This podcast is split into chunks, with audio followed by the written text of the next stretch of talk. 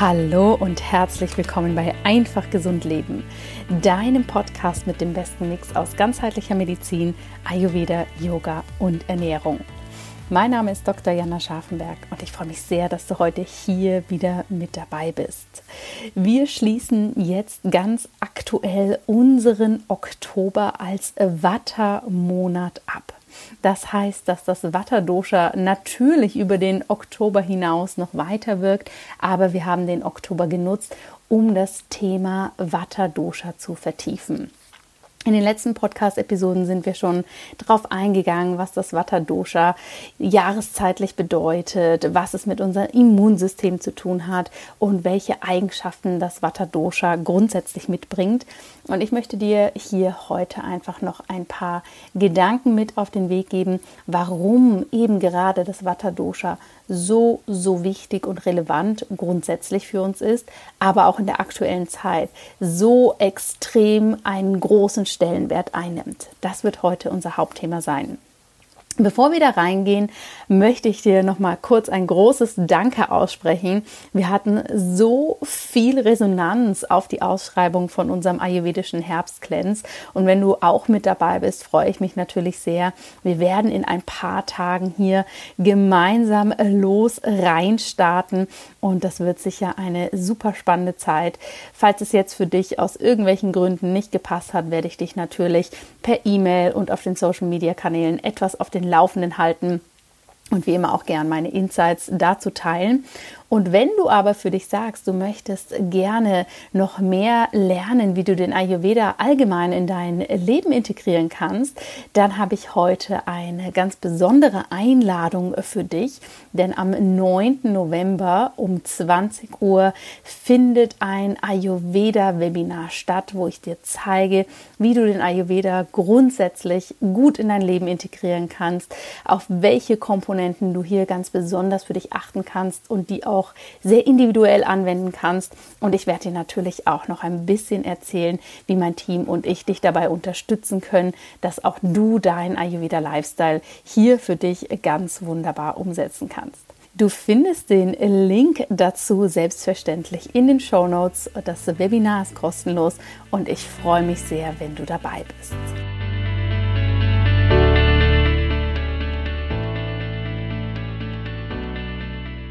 Zum heutigen Thema. Vata Dosha, das kräftige Dosha. Es wird auch das Königsdosha genannt, da es allgemein als das stärkste der drei Doshas angesehen wird. Warum ist das so? Es ist vor allem so, weil es eben diese Dynamik hat, dieses sehr, sehr bewegende, ja, dieses wirklich mitreißende. Und das ist super spannend, denn natürlich haben die anderen beiden Doshas auch sehr intensive Qualitäten für sich, aber sie können eben nicht wie das Vata Dosha von einem Ort zum anderen bewegen.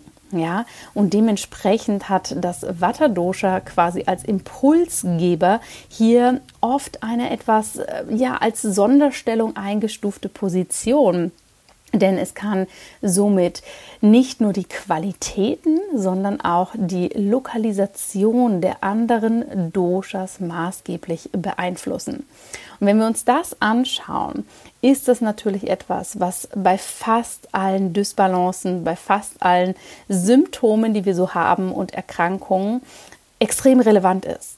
Ja, denn die wenigsten Erkrankungen, wenn wir uns die anschauen, sind Punkt Nummer eins nur von einem Dosha, von einer Dosha-Erhöhung sozusagen initiiert. Und Punkt Nummer zwei sind dort zu finden, wo das Dosha hauptsächlich angesiedelt ist. Wir haben oftmals diese Dynamik drin, wir haben oftmals diese Ausbreitung drin und wir haben oftmals diese starke, ja fast schon mh, mm, als Katalysator ähm, eingesetzte Kraft des Vata-Doshas, was die anderen dann nochmal so richtig in die Höhe treibt.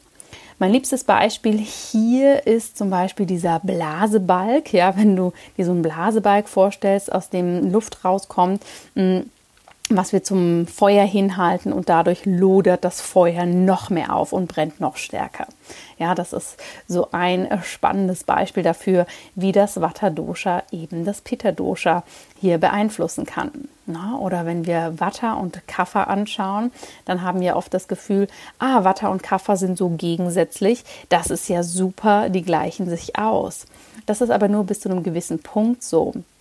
Denn wenn wir das Kapha-Dosha haben, was ja diese strukturellen Komponenten beinhaltet, was dieses Substanzielle ist, was sich aus Wasser und Erde zusammensetzt, haben wir hier natürlich wirklich die Komponente, dass wenn das windige, luftige des Vata-Doshas dazukommt, das eine sehr austrocknende Wirkung hat.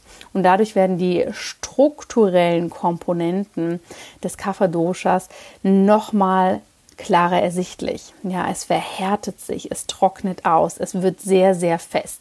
Und das ist natürlich etwas, was dann diese Qualitäten des Kapha-Doshas hier auch wirklich nochmal extrem potenzieren kann. Und vergiss nicht, beim Vata Dosha sind die Qualitäten eben trocken, kalt, leicht, die Bewegung, aber auch diese Klarheit und dass es eben nicht klebrig ist. Das sind nun mal auch alles Qualitäten, die diese sehr, sehr bewegenden Komponenten in sich tragen.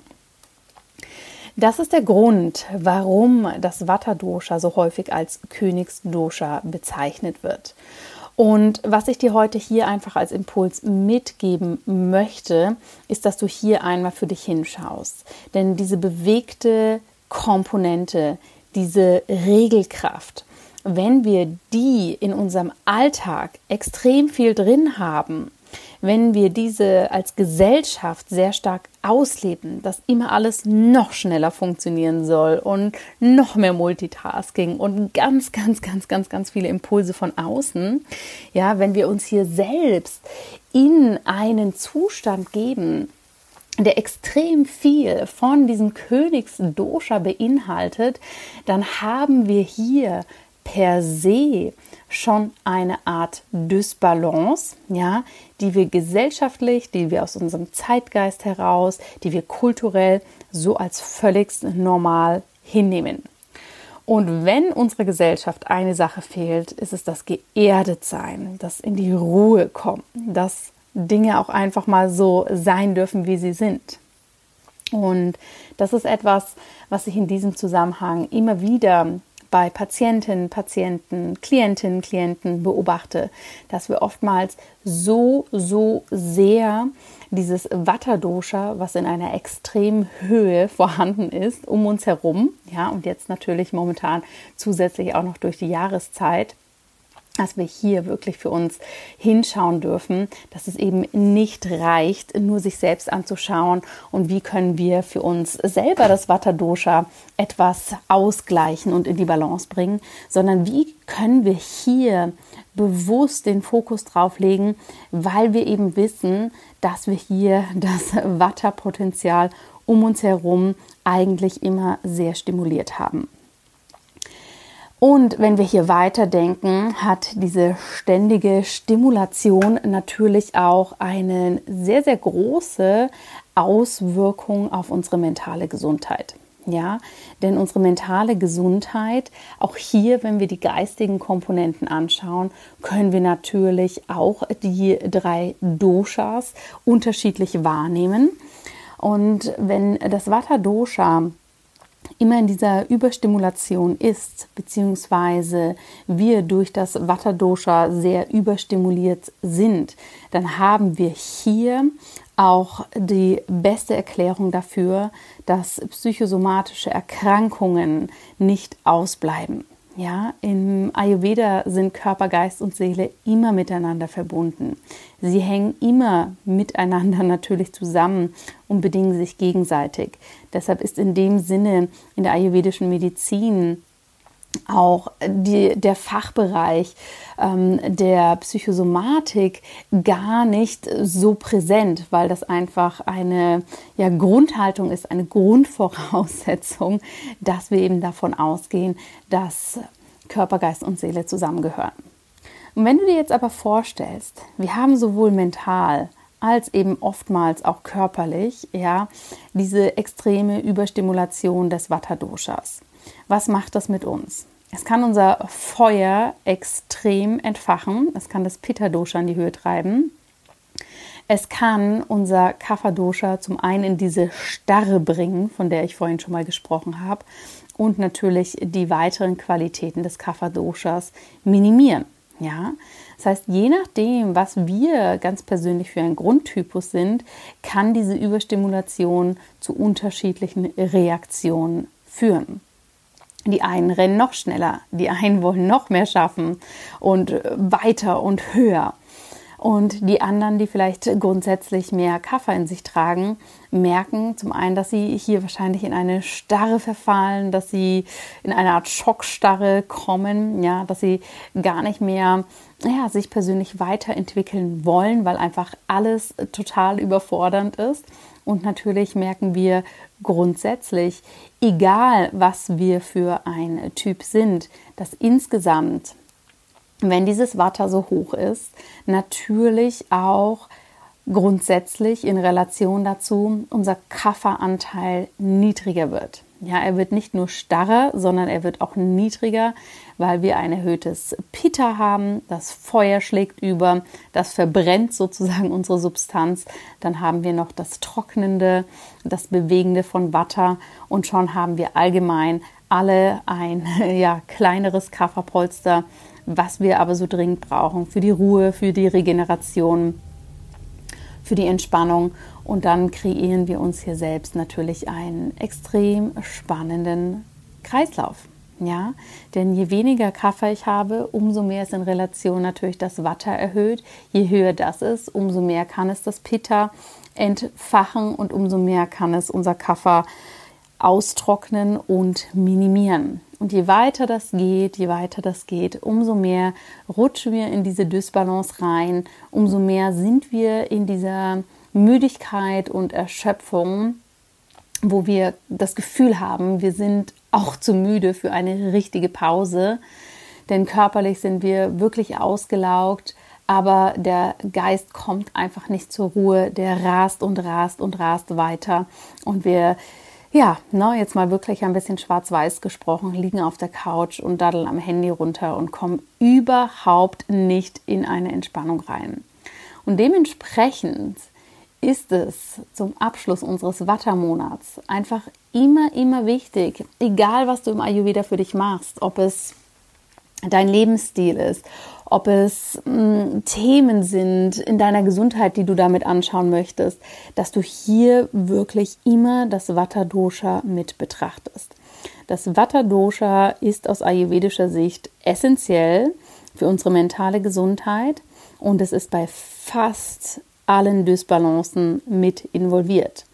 Was im Übrigen auch extrem spannend ist, denn wir wissen, das Vata Dosha hat ja seinen Hauptsitz im Darm und Darmtherapeutinnen und Darmtherapeuten gehen ja sehr stark davon aus, dass die meisten Erkrankungen sozusagen aus dem Darm heraus entstehen, dass das Mikrobiom bei sehr, sehr viel mehr Krankheitsprozessen involviert ist, als wir bisher denken. Und das ist natürlich etwas, wo wir wieder unterschiedliche Betrachtungsweisen unglaublich schön zusammenbringen und für uns sehen, ja, wir nutzen vielleicht unterschiedliche Worte und Sprache, aber inhaltlich meinen wir oft das Gleiche. Was möchte ich dir deshalb diese Woche nochmal mitgeben? Punkt Nummer eins. Nimm für dich wahr, dass das Vata Dosha das sogenannte Königsdosha ist, weil es eben die anderen Doshas bewegen und so stark beeinflussen kann. Punkt Nummer zwei, verstehe für dich, dass wir alle durch das, wo sich unsere Gesellschaft hinentwickelt, grundsätzlich kollektiv einen massiven Watterüberschuss haben. Punkt Nummer drei, erinnere dich an den Kreislauf, den ich erwähnt habe, wie stark sich das Ganze gegenseitig beeinflussen kann. Und Punkt Nummer vier, achte wirklich für dich darauf, egal was du tust, dass du immer dein Vata Dosha mit in die Ruhe bringst oder dem Vata Dosha zumindest am Tag verteilt immer wieder diese Phasen gibst, wo es wirklich zur Ruhe kommen darf, dass du somit natürlich auch dein Kaffer hier stärken kannst. Der letzte Punkt, den ich dir mitgeben möchte, wenn du jetzt denkst, huch, das ist ja alles mega kompliziert, dann möchte ich dich einfach beruhigen. Nein, ist es nicht, aber ich wollte dir jetzt zum Abschluss von diesem Monat hier selbstverständlich einfach noch ein paar tiefergehende Gedanken mitgeben und dich auch so ein wenig in die Vogelperspektive mit reinnehmen, dass du wirklich für dich siehst, was ist hier los und wie kann ich auch die Doshas sowohl in ihrer Signifikanz als auch in ihrer Qualität wie auch in ihrer Dynamik verstehen. Ich bin super gespannt, was du als Punkt für dich daraus mitnimmst. Und wenn dich das interessiert und du sagst, wow, ja, das ist super spannend, den Ayurveda auf der einen Seite so erklärt zu bekommen und dann aber auch daraus ableiten zu können, welche praktischen Tipps ich damit in meinen Alltag nehmen kann, da möchte ich dich wirklich von Herzen nochmal zum Webinar am 9. November einladen. Ich würde mich wahnsinnig freuen, wenn du mit dabei bist und wir dann tiefer reinschauen, wie wir den Ayurveda für uns leben können. Bis dahin wünsche ich dir erstmal eine tolle Woche. Ich freue mich sehr, wenn du mir ein Feedback gibst zu dieser Folge, wenn du mir eine Rezension hinterlässt. Ich freue mich natürlich auch immer über den persönlichen Austausch. Und jetzt sende ich dir einen herzlichen Gruß und wünsche dir eine wunderbare restliche Woche und hoffentlich bis zum 9.